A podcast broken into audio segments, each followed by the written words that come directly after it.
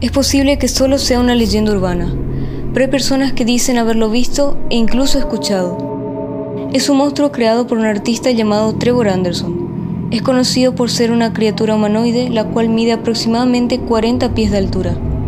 Y como bien se percibe en su nombre, en su cabeza hay dos bocinas la cual le da la capacidad de reproducir sonidos aleatorios, conversaciones humanas, sirenas y gritos, logrando así que sus víctimas se adentraran más en lo profundo del bosque.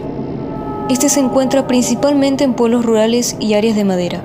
Circunstancialmente sus víctimas son viajeros perdidos, excursionistas e incluso niños.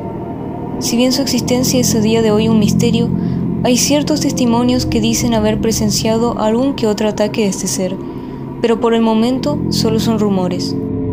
Su primer encuentro oficial se ubica en Arizona, Estados Unidos, en el año 1966, una familia viajaba por la carretera en uno de los desiertos y vieron confundidos una extraña figura. Tenía la cabeza de un altavoz, un cuerpo alto y delgado, y se hallaba completamente estático.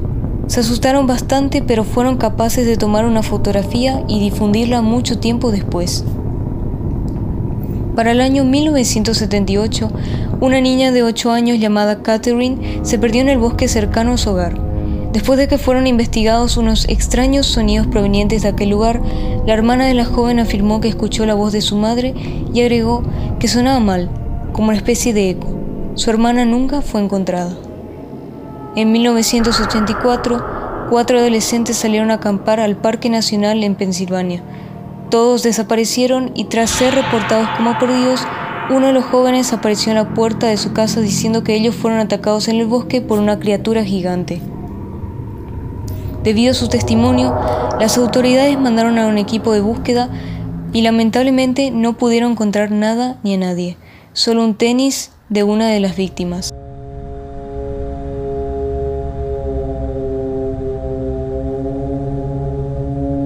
En 1990, seis años después, en el Parque Nacional Queen, un guardabosques encontró a un hombre colgado a una rama de un árbol. Parecía estar en shock, en un estado catatónico y no daba respuestas a nada. Fue a buscar a un grupo de rescatistas, no obstante, al regresar hallaron al hombre muerto en el suelo, su cabeza destruida, sus tejidos de oído y bocas muy dañados, como si hubieran sido explotados. Sus ojos no estaban en sus cuencas, sino colgando y deshechos. Para 1992, una mujer comentó a las autoridades que vio una criatura igual de alta que un poste de teléfono caminando por el bosque y se confundía con el entorno. Todo esto ocurrió en la ciudad de Pensilvania y que el ser tenía una especie de bocinas donde salía una canción antigua que se transmitía por la radio. En 1995, un joven llamado Chad reporta un incidente. Él y un grupo de amigos se encontraban caminando por los bosques de Tallet Creek al noreste de Arkansas, cuando fueron atacados por la criatura repentina y sigilosamente. Chad logró sobrevivir al encuentro y fue admitido en el hospital con lesiones leves, y comentó a las autoridades y la describió. Aunque se buscó al resto del grupo, jamás pudieron ser encontrados.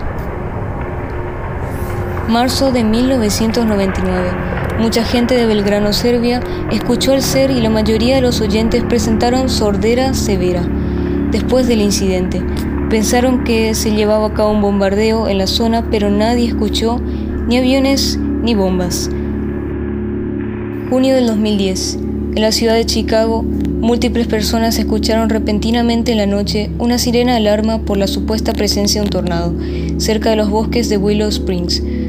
Como las autoridades llegaron al área, avisaron que no había ningún tornado y no se encontraron nada en los bosques, así como tampoco la fuente del sonido entre otros.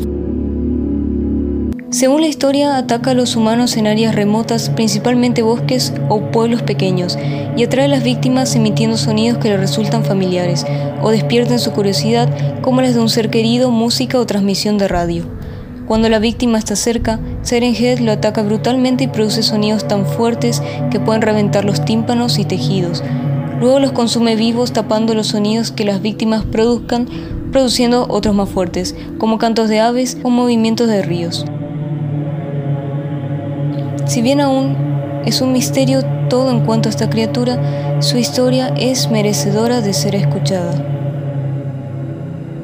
No olvides de apoyar el video en caso de que te haya gustado y seguirme en mis redes sociales. Hasta el próximo viernes.